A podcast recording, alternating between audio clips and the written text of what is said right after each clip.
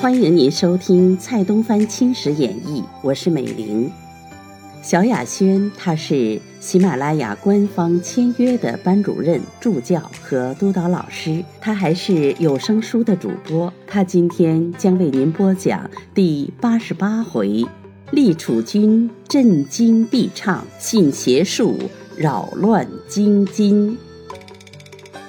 却说大阿哥普俊。系道光帝曾孙，端郡王载一的儿子，虽与光绪帝为有子行，然按支派的亲疏，论起继承的次序，普俊不应嗣立。且光绪帝年方极壮，何能预料他没有生育，定要立这储君，就使为同治帝起见，替他立嗣。当时何不早行继立？独令则纯亲王子为帝呢？这等牵强依附的原因，无非为母子生遐而起。慈禧太后三次训政，恨不得将光绪帝立刻捉去，只因中外反对，不能进行。没奈何，勉强含忍，蹉跎了一载光阴，但心中未免时时念及，口中未免时时提起。端郡王载一本没有什么权势，因太后疏远汉元，信任义亲，载一便承奸信敬。他的福晋系阿拉善王女儿素善辞令，其时入职宫中侍奉太后。太后游览时，常亲为服于，格外讨好，遂得太后宠爱。普郡年方十四，随母入宫。性情虽然粗暴，资质恰是聪明。见了太后，拜跪如礼。太后见他伶俐，叫他时常进来随意玩耍，因此普俊亦渐渐得宠。载一趁这机会觊觎非分，一面主妻子日日进宫取义承欢，一面运动承恩宫重启及大学士徐桐上书启秀。重启自同治后崩后。久遭摒弃，闲居私地。启秀希望执政，徐同思顾权位，遂相与密议，定了一个费力的计策，想把普俊代光绪帝。利欲熏心，不成他故，只因朝上大权统在荣禄掌握，若非先为通义与他联络，断断不能成事。当下推启秀为说客，往谒荣帝，由荣禄引入。寒暄府壁，启秀请密商要事，荣禄即导入内厅，平去侍从，便问何事待商。启秀便与附耳密谈如此如此，这般这般。荣禄大惊，连忙摇手。启秀道：“康党密谋，何人先发？太后圣寿已高，一旦不测，当今仍出秉政，于公亦有不利呀。”荣禄踌躇一会儿。其心已动，遂道：“这事儿总不能奏行。”启秀又道：“一火功勋流传千古，功位高望重，言出必行。此时不为一祸，尚待何时？先以祸树之，后以利动之。小人真善于措辞。”荣禄道：“这般大事，我却不能发难。”启秀道。重徐二公先去秘书，由公从旁立赞，何患不成？荣禄还是摇手，半晌才道：“待吾细思。”启秀道：“重徐二公也要前来谒后。”荣禄道：“诸公不要如此鲁莽，倘若弄巧成拙，转速大祸，重徐二公亦不必劳驾。”容我斟酌妥当，自当密报。启秀随即告别，回报重徐二人。重徐仍乘于往见荣禄，到了荣地门上出来挡驾，泱泱退回。又与启秀商议道：“荣中堂不肯见从，如何是好？”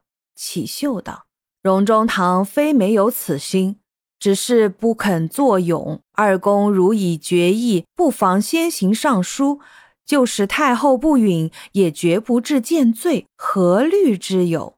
是夕，二人随密具奏折，赐臣入朝，当即成帝。退朝后，太后揽了密折，即召诸王大臣入宫议事。太后道：“今上登基，国人颇有责言，说是次序不合。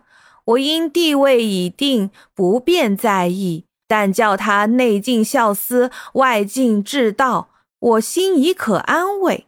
不料他自幼盈利，以致归正，我白费了无数心血。”他却毫不感恩，反对我种种不孝，甚至与南方奸人同谋陷我。我故起意废立，另择新帝。这事拟到明年元旦举行。汝等今日可议皇帝废后，应加以何等封号？曾记明朝景泰帝，当其兄复位后，降封为王。这事可照行否？诸王大臣面面相觑，不发一言。读大学士徐同挺然奏道：“可封为昏德公。从前金封宋帝曾用此号。”丧心之言，太后点头，遂道：“新帝已择定端郡王次子。端郡王秉性忠诚，众所共知。此后可常来宫中监视新帝读书。”端郡王闻了此言，比吃血还要凉快。方欲磕头谢恩，忽有一白发苍苍的老头子叩首见道：“这事还求从缓，若要速行，恐怕南方骚动。太后明锐，所择新帝必定贤良，但当待金上万岁后方可举行。”太后视之，乃是军机大臣、大学士孙家爱，陡然变色，向孙道。这是我们一家人会议，兼召汉大臣，不过是全汉大臣体面。汝等且退，待我问明皇帝，再宣谕旨。王大臣等遵旨而退。独端郡王怒目视孙，大有欲得其心的形状。孙即匆匆驱出。于是端郡王等各回邸中。是时荣禄尚在宫内，将所拟谕旨功臣预览。太后瞧毕，便问荣禄道：“费力的事情，究属可行不可行？”荣禄道：“太后要行便行，谁敢说是不可？但上罪不明，外国公使恐应来干涉，这事不可不慎。”太后道：“王大臣会议时，你何不早说？现在事将暴露，如何是好？”荣禄道：“这也无妨。今上春秋已盛，尚无皇子，不如立端郡王子普郡为大阿哥，继穆宗后，抚育宫中，徐成大统。此举才为有名，未知词意若何？”太后沉吟良久，方道：“我言亦是。”遂于十二月二十四日召晋之王贝勒。御前大臣、内务府大臣、南上两书房翰林、各部尚书齐聚仪銮殿。景阳钟响，太后临朝，光绪帝亦乘舆而至，至外门下舆，向太后拜叩。太后招帝入殿，殿父跪下，诸王公大臣等人跪在外面。太后命帝起坐，并召王公大臣皆入，共约三十人。太后宣谕道。皇帝嗣位时，曾颁懿旨，其皇帝生有皇子，过继穆宗为嗣。现在皇帝多病，尚无元嗣，穆宗统系不便虚悬，现拟立端郡王子普郡为大阿哥，承继穆宗，免至虚位。言至此，以目视光绪帝道：“你亦以为是否？”光绪帝哪敢多说，只答“是是”两字。遂命荣禄拟旨，拟定后，陈太后阅过，发落军机，次日颁发。太后即命退朝。议臣即将旨道：郑冲灵入城大统，养成皇后垂帘训政，殷勤教诲，巨细无遗。待亲政后，即思振奋图志，尽报慈恩，即以养父穆宗一皇帝付托之重，乃自少年以来气体为和，数政因繁，时于从错，唯念宗社至重。且已于肯皇太后训政一年有余，正宫总未康复，交谈宗庙诸大事不克亲行，直资时事艰难，仰见深宫萧干忧劳，不遑侠义，辅宫巡审寝食难安，尽诉祖宗缔造之艰难，深恐误克附贺，且入祭之初，曾奉皇太后懿旨。其正生有皇子，即臣继穆宗义皇帝为嗣，统系所关，至为重大，忧思及此，无地自容。著病何能忘欲？用在叩恳圣慈，就近于宗室中，甚谨贤良，为穆宗义皇帝立嗣，以为将来大统之戒。再次恳求，使蒙福允，以多罗郡王载伊之子普俊继承穆宗义皇帝。亲臣懿旨，心性莫名，谨敬养尊慈训，封载伊之子为皇子，将此通谕之之。旨下后，大阿哥入居清宫，仍辟弘德殿，命崇一充师傅，徐同充监管。大阿哥不喜读书。只有两只养狗是他所钟爱。入宫第二日，即带了进去。有识得人已料他是不中局了。指大哥正位清宫，端郡王权力从此亦大。徐同、刚毅、启秀等极力赞助，遂闯出一场古今罕有的奇祸。看官，你道是什么祸祟？便是权匪赵乱，联军入京，两宫出走。臣下启蒙，定约十数款，长经数百兆，弄得清室衰亡，中国贫弱，一点没有生气。说将起来正是伤心。小子未曾下笔，身已气得发颤，泪已落了无数。若使贾太傅、陈同甫一般人物犹在此时，不知要痛哭到哪样结果，悲愤到什么地步。犬匪之祸关系中国兴亡，故不得不慨乎言之。话休叙繁，待小子细细表明。犬匪起自山东，就是白莲教一孽，本名梅花拳，练习拳棒，捏造浮云，自称有神人相助，枪炮不能入。山东巡抚李秉衡人颇青年，性质顽固，闻得犬匪勾结，他却不去禁阻。凡许聚众练习，秉衡奉调都川，继任的名叫玉贤，乃是一个满员，比秉恒还要昏谬，竟视权匪为义民，格外优待。因此，权匪虽日胜一日，蔓延四境。当中东开战的时候，直隶、山东异常恐慌，官商裹足，人民迁徙，未免有荡息流离的苦趣。到了马关约城，依然无恙，官商人民等方渐渐安吉。恰天津府北乡开挖之河，崛起一块残碑，字迹模糊，仔细辨认得二十字，略似歌诀。其文道：“这苦不算苦，二四加一五，满街红灯照，那时才算苦。”众人统莫名其妙。即权匪起事，碑文方有校验，难道真有天数吗？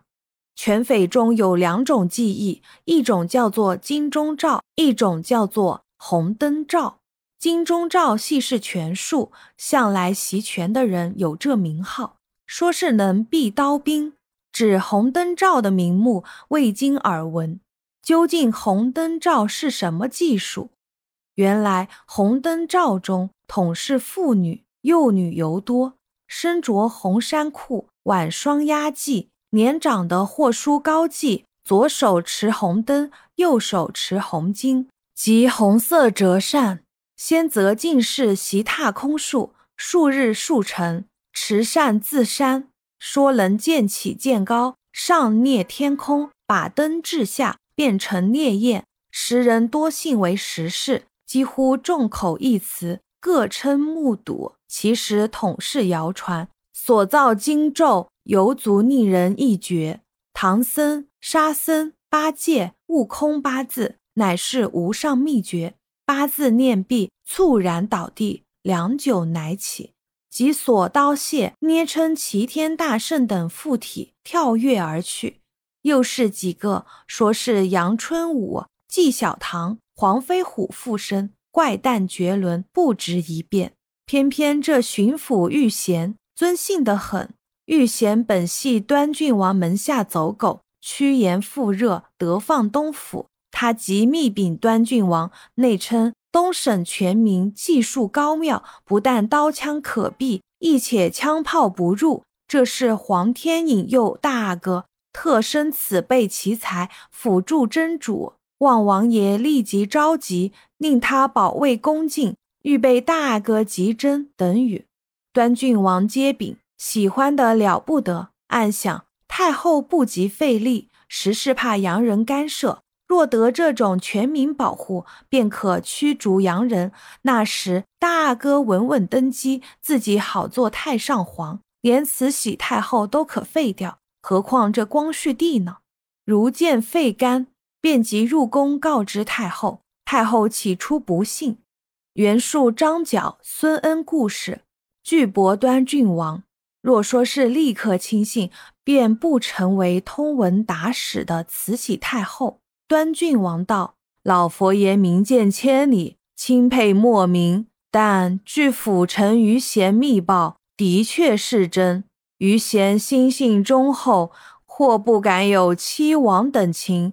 奴才愚见，不如斥直都御路，召集全民数十人，先行试验。”国有艺术，然后天目选择忠勇诸徒，送到内廷侍奉，传授侍卫太监，将来除灭洋人，报仇雪恨。老佛爷得为古今无二的圣后，奴才等亦得刀斧齐长，灵不甚妙。太后闻他说的天花乱坠，不由得不动心，便道：“这语也是有理。”就斥余路查明真伪变了，误入迷途，可恨可叹。端郡王退出，即命军机拟旨，密敕玉露召集全民，编为团练，先行事办。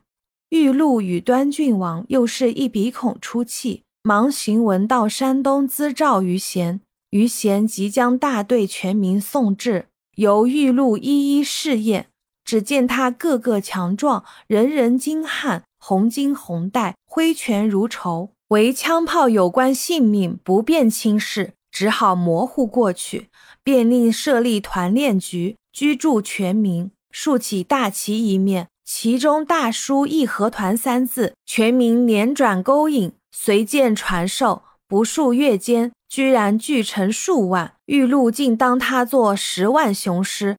光绪二十六年春，山东直隶一带已成全匪世界。在天津的匪首，第一个叫做王德成，第二个叫做曹福田，第三个叫做张德成。王自称老师傅，曹称大师兄，张称二师兄，其余还有诸多首领，序不胜序。团练局中，不敷居住，随分居庙宇，庙宇又不足。散入民宅，令家家设坛，人人演教。见有姿色妇女，强迫他们习红灯照，日间阳令学习，夜间恣意奸淫，令人发指。又拼时金门土昌推了一个淫妓为红灯照女首领，托名黄年圣母，能疗团民伤痛。这位糊涂昏聩的玉志君，闻圣母道经，竟朝服出迎。恭恭敬敬地接入蜀内，向他参拜。圣母傲然上座，绝不少动，好看得很。至君行礼毕，由团民簇拥出蜀，入神庙中，仿佛如城隍娘娘一般，上供神龛，黄幔低垂，红烛高烧，一般渔民跪拜拥挤，几乎没有插足地。圣母以下又是三仙姑、九仙姑等，年纪统不过二十岁上下，面上各戴腰带，其实多是平康里中人物。后来京城失陷，圣母仙姑都不知去向，大约已深入仙班去了。设比成去，天津犬匪越聚越多，寻至四散。于是涞水枪攻的警报接踏而来。涞水县有天主教堂，招收教徒。某乡民与教徒设讼，始终不胜，携嫌成仇，是犬匪散入涞水，即在某乡民家招众袭权。某乡民想借他势力报复教徒，教徒也预防祸害，密禀涞水县官。县官驻费，据情详报大县，由大县札付，说是渔民无知，不必缴补。日久自当解散。祝大令奉了此札，自然不敢搅拌。玄金教士再次禀恳，又经领事召会大吏，乃由省中派出杨副将福同，率领马步兵数百人到场弹压。杨尚未到，全匪已号召土党围住教堂，攻进大门，见人便杀，不论男女长幼，统是乱刀齐下，砍成肉酱。霎时间，火焰冲霄，尸骨塞路，全匪手无足蹈，欢声雷动。是杨副将奸臣迟到，先得劝谕手段，令他抛弃兵械，便是良民。匪全不从，各执刀枪相向。官兵紧执空枪，未及装弹，只得退后数步。不料匪全纠众直上，乱击乱刺。杨副将斥兵士装弹。弹一装好，枪声齐发，全匪多应声倒毙，当即溃散。既曰：枪炮不入，何故应声倒毙？次日，杨副将率兵进剿，诱毙全匪数十名。匪徒到处号召，分屠四伏，用了诱敌的计策，引杨入伏。杨副将身先士卒，冒险直进，经过好几个村落，数尽匪起，蜂拥而来。杨副将连忙抵敌，不料马惊踏地，把杨副将掀翻地上。匪徒乘势乱掳，眼见的一位协荣死于非命，官军失了主将，自然奔回。全匪得胜，越加骄横，蔓延各处。玉露不得已奏闻，朝旨虽令严拿首要，解散协从，暗中恰斥直都妥为安插。并令协办大学士刚毅及顺天府尹兼军机大臣赵书翘出京搅拌。刚毅、赵书翘到了涿州，正值涿州地方官缉捕全匪，拿住数人。刚毅即命放还，赵书翘亦不敢多嘴，随同复合。当由刚毅带了许多全匪回到京师，二人入朝复旨，请太后信任义和团，用为军队，抵制洋人。断不至有失败等事。总管太监李莲英也在内竭力赞助，屡述义和团神奇。六十多岁的老太后至此遂误入谜团，变成守旧党的傀儡。指大学士荣禄独说义和团精细虚妄，就使小小灵验，意系邪术，万不可靠。屡将此意禀白太后，怎奈太后左右统是端郡王党羽。满口称赞义和团，但有荣禄一人反对，比众我寡，哪里还能挽回？太后又令端郡王管辖总理衙门，启秀为副，对付交涉。庄亲王载勋协办大学士刚毅，统帅义和团，准备战守。于是京城里面来来往往，无非犬匪，骚乱得了不得。是时，金鸡设五位前后左右四军，由宋庆。聂士成、马玉坤、董福祥四人分领。董福祥本甘肃巨匪，经左宗棠收抚后，赵着甘肃提督，调入内用，统带五位后军，驻扎基州。董军部下纯系甘勇，董又一粗莽武夫，受端郡王暗中笼络，命他率军入魏。看官，你想此时的犬匪亦是横行京都，肆无忌惮。又加那一般轻躁狂妄、毫无纪律的甘勇，成群结队驱入京中，这京城还能安静吗？当下毁铁路、拆电线、倒洋房，纷纷扰扰，闹个不休，并拥到正阳门内东郊民巷，把各国公使馆团团围住，正日攻打。各公使拼命防守，一面咨召总署，言辞诘问。总署已归端郡王管理，所有洋人公文简直不理。正阳门外被焚千余家，独使馆仍岿然存在，不被攻入。一个使馆尚不能攻入，还想抵制联军，煞是可笑。清朝还要降旨颁奖全民及甘勇，权匪越加得势，甘勇也越发胡行。那个意气洋洋的端郡王坐在总署，指望攻入使馆的捷报。忽报日本使馆书记官山山兵被甘勇杀死永定门外，端郡王大叫道：“杀得好，杀得好！”随又报德国公使克林德男爵拟来总署，图次由全民击毙。端郡王喜极，又连声叫道：“好一名，好一名！”正在说着，由外面递进一角紧急公文，乃直都御录所发。端郡王拆开一瞧。皱了皱眉，与启秀密谈数语，遂入宫奏报太后。